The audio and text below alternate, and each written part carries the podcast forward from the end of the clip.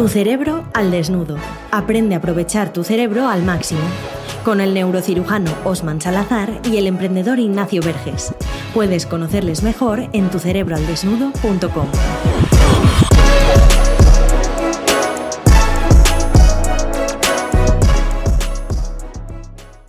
Te damos la bienvenida al podcast de Tu Cerebro al Desnudo. Una semana más estamos aquí con nuestro querido neurocirujano Osman Salazar para desnudar tu cerebro, tú que nos estás escuchando, que lo entiendas y que lo puedas potenciar en tu día a día.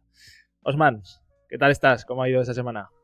Muy bien, muy bien, mucho mejor que la previa, vamos, vamos a decirlo. Nos hemos aplicado nosotros mismos lo que hablamos en el último podcast y creo que es importante también transmitirle a nuestra audiencia, que además lo sabe, que a pesar que estamos constantemente comunicando acerca del cerebro, en mi caso, además de eso, operándolo, es increíble cómo con pequeños periodos de tiempo que no hagas las cosas que tienes que hacer, cómo todo se empieza a acumular. El recordatorio del podcast previo me ha servido para esta semana, para estar más tranquilo y más regulado. Fue como un, oye, tú estás hablando de esto todo el rato, ya si te lo aplicas más a ti mismo, a lo mejor y te sirve. Y comparto esa anécdota de me ha servido de recordatorio el hecho de que el conocimiento no sirve de nada si no se aplica. Y lo digo de primera mano, que soy yo el que lo transmito y a veces a mí también se me olvida, como a todos. Y de hecho es muy curioso porque lo hablábamos hace poco en una reunión del proyecto, como el hecho de que tú y yo seamos las caras visibles, tú en concreto más, porque eres el que tiene la neurociencia y avala el contenido, nos pone esa presión, pero buena, de tener que ser un ejemplo para la gente que nos escucha o la gente que nos lee en las cerebrinas. Y nosotros tenemos que ser los primeros que nos apliquemos bien ese ideal que decimos del cerebro injodible. Y esto está muy bien, porque al final tú y yo, eh, sin quererlo, si nos miramos un año atrás, estamos mejorando muchísimo en nuestra autogestión del cerebro porque tenemos ahí esa, esa cosa detrás de tenemos que dar ejemplo, tenemos que dar ejemplo, tenemos que ser los primeros que nos aplican las cosas, primero para probarlas también y poderles contar a la gente nuestra experiencia, eh, resultados y cómo ha ido, que es mucho mejor, y segundo, para dar ese ejemplo. Y esto eh, está muy bien porque yo lo noto. Eh, con el estrés mismo cuando lo hablé contigo de la semana pasada decía, joder, Ignacio, que, este, que, estás en tu cerebro desnudo, tío. ¿Qué pasa? ¿Qué pasa aquí? Ponte las pilas. Y, y hoy vamos a hablar de un tema también que un poco la idea surgió, bueno, también la tocamos en una cerebrina hace unas semanas. Recuerdas, tu cerebrodelnuevo.com si aún no recibes nuestras cerebrinas, que es eh, hay mucha gente ya recibiéndolas. Y lo tocamos porque salió una noticia que se hizo muy viral en Twitter de Iván Ferreiro, que es un cantante español que posiblemente en España mucha gente lo conozca, en Latinoamérica no lo sé si tanta, y hablaba de que criticaba a Rafa Nadal, decía como que que el hecho de que Nadal haya ido a torneos eh, poniendo su salud física en riesgo, que él creía que era un ejemplo de mierda para los niños y en, resumen decía que Nadal era un millonario que era un ejemplo de mierda para los niños porque, porque, nos ha costado mucho como generaciones eh, reconocer cuando estamos mal para no ir a trabajar, como para que venga, decía así, ¿no? Como para que venga un millonario ahora a jodernos a todos, ¿no? Y, queríamos hablar de este tema porque es muy controvertido, se habla mucho del tema de la generación de cristal, de que ahora, pues que los adolescentes, las generaciones que vienen, se llaman de cristal como sinónimo de que son generaciones frágiles, generaciones débiles. Y nosotros tenemos un ideal que lo llamamos cerebro injodible, que es todo lo contrario a eso. Entonces, al hilo de esto, Osman, se dice mucho esto de que tiempos difíciles crean generaciones fuertes, que esas generaciones fuertes acaban creando tiempos fáciles y que al final esos tiempos fáciles acaban creando generaciones débiles. Pero esto a nivel cerebro, ¿qué de cierto hay en todo esto? Porque aquí hemos hablado mucho de la, de la genética, de la biografía, de la biología y creo que va por ahí los tiros. Sí, la verdad que e, esta parte cultural histórica es cíclica además y creo que la evidencia está allí. Si a poco que se indague en la historia se nota que este patrón es claramente identificable y que podría decirse que ese aforismo es en la mayoría de las veces cierto.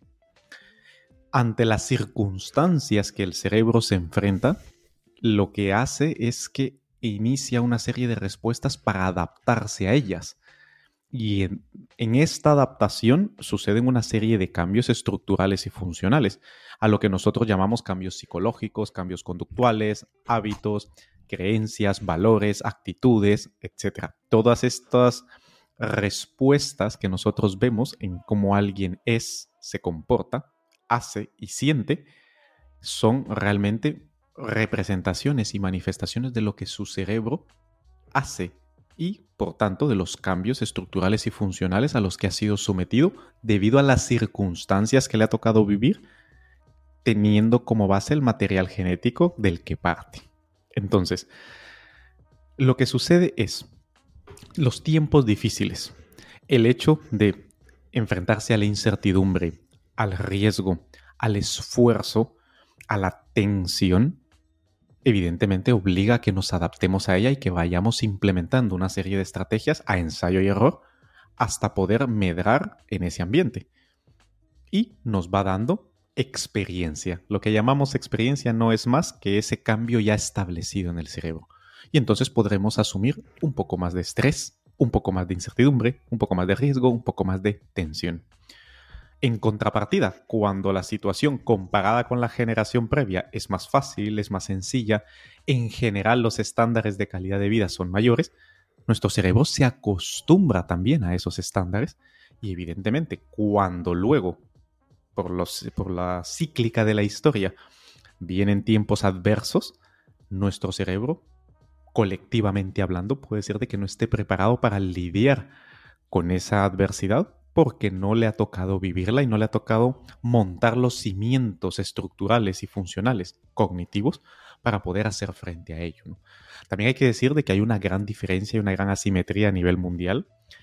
Claro. En, en, países, regiones y dentro de los mismos países y de las mismas regiones hay unas grandes diferencias. Pero es verdad que el cerebro podríamos decir que con matices tiene esta forma de afrontar la realidad, adaptándose a ella, estableciendo las estrategias que considera necesarias. Y son muy similares. Como especie, son muy similares. Sí, es lo que dicen, ¿no? Seguramente este ciclo lo esté viviendo en personas en otro mundo de otra manera, ahora esté en otro punto del ciclo, pero es verdad que en términos generales, si nos comparamos con, nuestro, con la generación de nuestros abuelos, nuestra vida es infinitamente mejor. Puede que la tuya siga siendo muy mala y que estés en un país muy desfavorecido, pero seguro que si en el mismo país, en las mismas circunstancias, tus abuelos era peor. Yo miro aquí en España y en el mundo se vivió un poco, ¿no? La generación de nuestros abuelos fue la generación de la posguerra en general, había guerras en muchas partes del mundo. Y ellos realmente es que los problemas que tenían en su día a día era, eh, primero, en la guerra, que no les mataran, y segundo, después era el hambre, porque se vivió una época de hambruna eh, mundial, de, donde las cosas estaban muy jodidas, tenían que reconstruir los países de cero, porque se habían cargado todas las guerras sería interesante que viéramos cómo puede ser el cerebro de, ese, de esos abuelos, esa generación que vivió la posguerra, la generación siguiente, que después de sus padres seguramente les inculcarían el sacrificio, el esfuerzo, eh, vivir con algo muy justo, el ahorro, el miedo, seguramente, ¿no? Y yo lo he visto por lo menos así en la generación de mis padres. Después hay una siguiente que nacieron en los 80 o así, en las que yo ya veo que vivieron una época un poco más de bonanza, los 90, años ya un poco mejores, por lo menos yo hablo en España. Y después ha venido la, la nuestra, incluso la que viene después, ¿no? Que ya con redes sociales y todos los problemas que hay ahora. ¿Cómo ha ido evolucionando ese cerebro? Sí, la verdad que es, muy interesante porque la generación de cristal va incluyendo más generaciones dependiendo de quién hable. Claro. Nosotros, tanto tú como yo, pertenecemos por definición de marketing estadounidense, de chupacerebros, a la generación millennial, ¿no? Esa famosa generación Y nos correspondería, ¿no?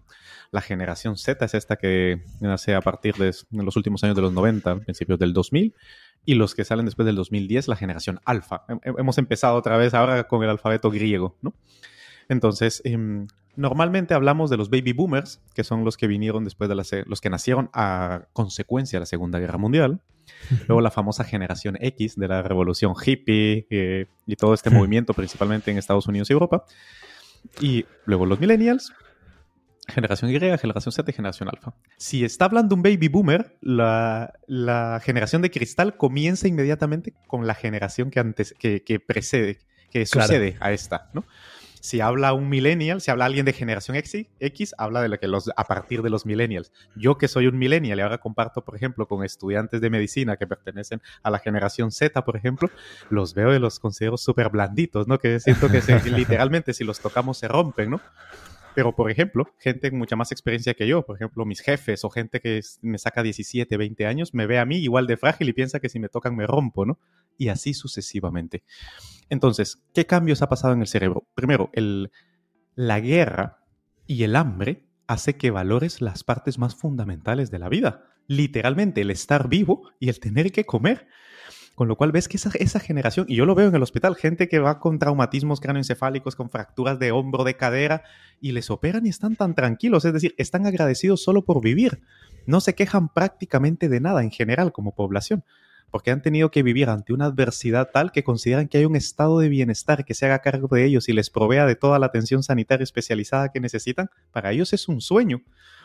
Con lo cual, rara vez un paciente de esa generación se queja esta generación, evidentemente, lo que decías, inculca una serie de valores y prácticas a la generación siguiente y, evidentemente, la generación siguiente vino en todo el boom, justamente era, eh, movimientos de paz, movimientos que lo que buscaban era eh, volver a recuperar económicamente lo que sucedió en la guerra.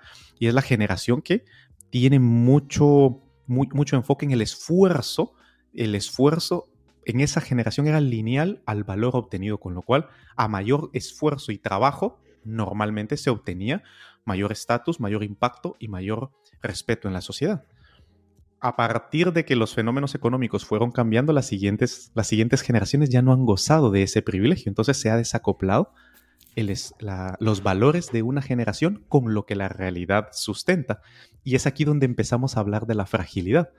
Porque vemos que independientemente de dónde nos ubiquemos, todos nos estamos dando cuenta que el valor, el esfuerzo, el tiempo, la dedicación, etcétera, todos estos valores fundamentales que han sostenido las generaciones durante mucho tiempo, ahora con la aceleración de los fenómenos económicos, sociales y políticos y tecnológicos, producto del desarrollo científico tecnológico, ya se habla de palabras como hackear, como de ser más inteligente, más que no trabajes duros, trabaja inteligentemente.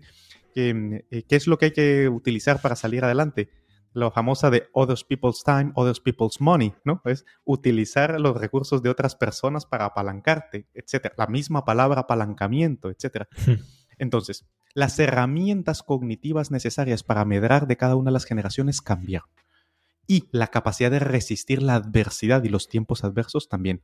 Una generación se centraba en el aquí y el ahora, la siguiente generación en la producción de recursos, los baby boomers, la siguiente generación en mantener un estado de paz y de alcanzar paz, tranquilidad, igualdad, y las siguientes generaciones en intentar ir cada vez obteniendo más, trabajando y gastando menos a nivel de energía, a nivel de tiempo, etc. La calidad de vida se ha ido hipertrofiando, es que ahora para tener buena calidad de vida hay que, básicamente, hay que ser millonario, ¿no? Porque eh, las redes sociales, todo ha venido, el postureo, todo esto ha venido a hacer de que lo que nuestro cerebro necesita para sentirse feliz sea mucho, pretendiendo que lo que hay que hacer para alcanzarlo sea poco. Y allí es donde tenemos el principal problema. A nivel estructural cerebral, este desacoplamiento de expectativas con resultados se manifiesta en la regulación que tiene nuestra corteza prefrontal sobre nuestro sistema límbico. Entonces, cada vez la capacidad de que hacer que nuestra corteza prefrontal centre nuestros recursos y continuar en el camino del esfuerzo, etcétera, o también de organización de la información y de pensar inteligentemente encontrando oportunidades, etcétera.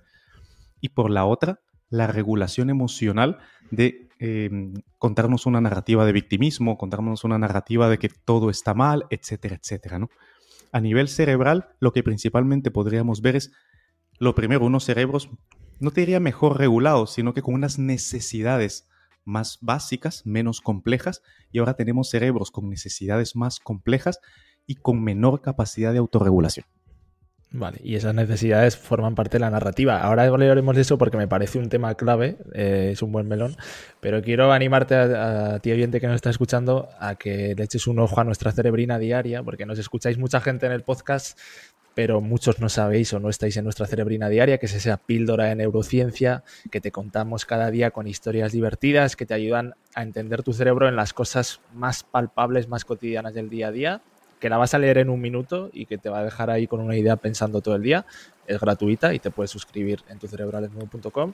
La pruebas y si no te gusta te das de baja, pero siempre va a ser la mejor forma de apoyar el proyecto porque ahí te vas a enterar eh, siendo la primera persona en enterarse de todo lo que va surgiendo en este proyecto, todo lo que vamos lanzando, todas las cosas que, van haciéndonos crecer.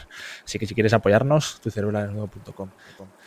Y al hilo de esto que hablabas, Osman, me parece un punto clave porque lo de esas necesidades que nos ponemos ahora que son más complejas, que al final muchas veces no son más que constructos de la narrativa de nuestro cerebro.